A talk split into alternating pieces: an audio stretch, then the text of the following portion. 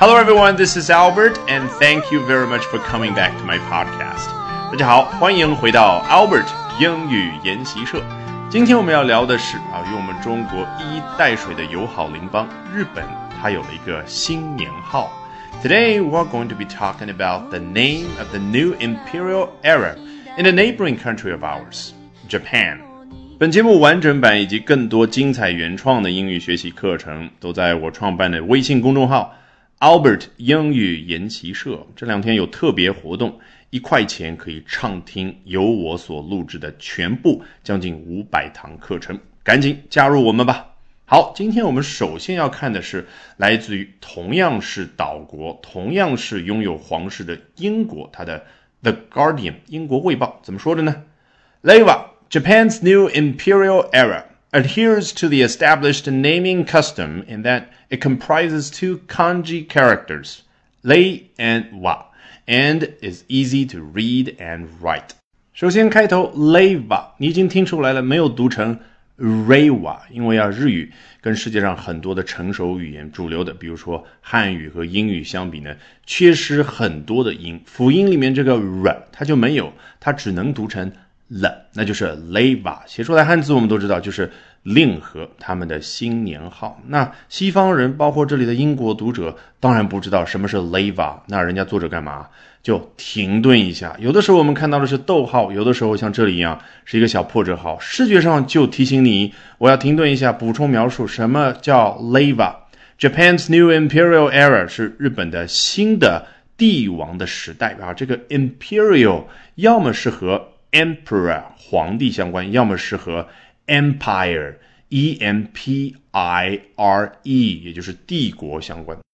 好，解释完了，这个年号究竟怎么样呢？Adheres to the established naming custom。这个 adhere to 原本字面的意思指的就是某样东西粘着另外一样东西啊，否则它那个名词叫 adhesive，A D H E S I V E 啊，就不会对应我们中文所说的粘合剂了。好，那我举个例子啊，dust。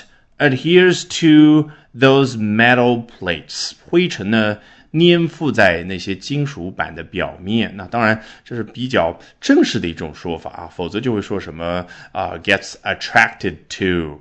但是我们要考虑的是，它引申抽象出去可以表示什么呢？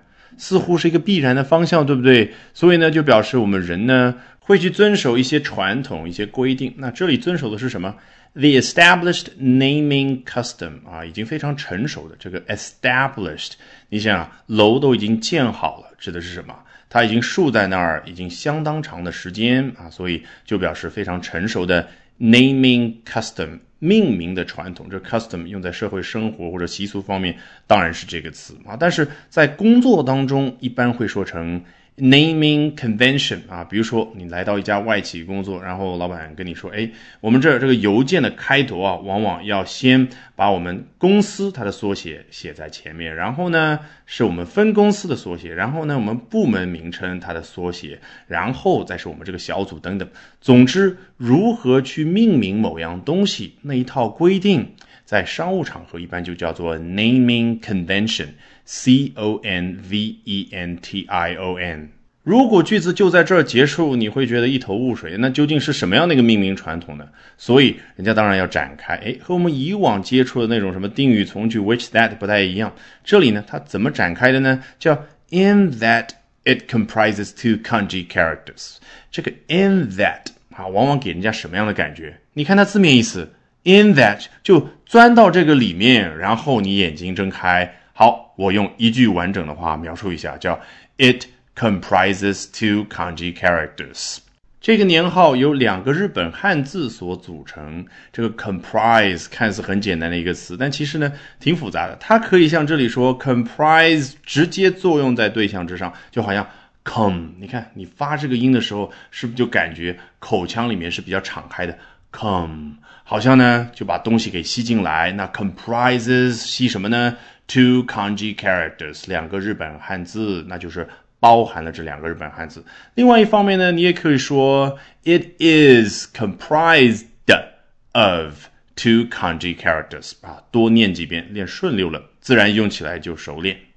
Kanji 翻译为日本汉字，但是我们都知道日语当中几乎所有的汉字都是从我们中文里面借过去的。那你听这个 Kanji，是不是感觉好像就是汉字啊？它日语里面那个发音啊？我们都知道日语里面呢，对于中国的汉字基本上有两种发音，一种叫音读，也就是尽量以他们的那些因素呢去模仿我们汉语里面那几个汉字它的发音，就像 Kanji。你听上去就跟汉字是比较接近一样的。那另外一种呢，叫训读啊，就是按照他们日语的发音去念那些汉字。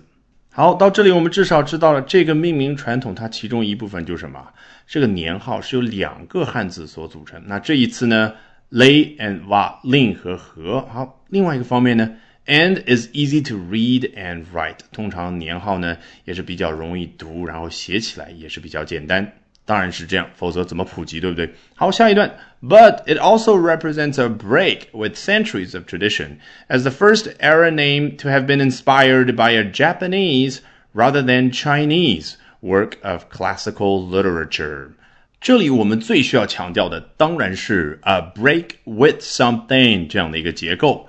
But it also represents a break with centuries of tradition，但是它同时也代表了与数个世纪长的这样的一种传统的背离。还记得前不久我们讲 Boeing 737 Max 8啊那款遇上大麻烦的飞机的时候，提到了哎，中国呢决定停飞所有的此类机型。然后美国媒体怎么说呢？China's decision represents a sharp break with traditional air safety practice。 中国的这样的一个决定，代表了与传统航空安全做法的一次完全背离。当时人家加了一个 sharp，所以这个 break 啊，这个裂口这样的一种决裂背离的感觉更加的明显，对不对？如果这里人家想要强调一下，可以同样加 sharp。But it also represents a sharp break with centuries of tradition。那究竟与数个世纪长的一种传统出现了什么样的一个背离呢？下面就开始交代了啊。其实我们心中都大概有数了，对不对？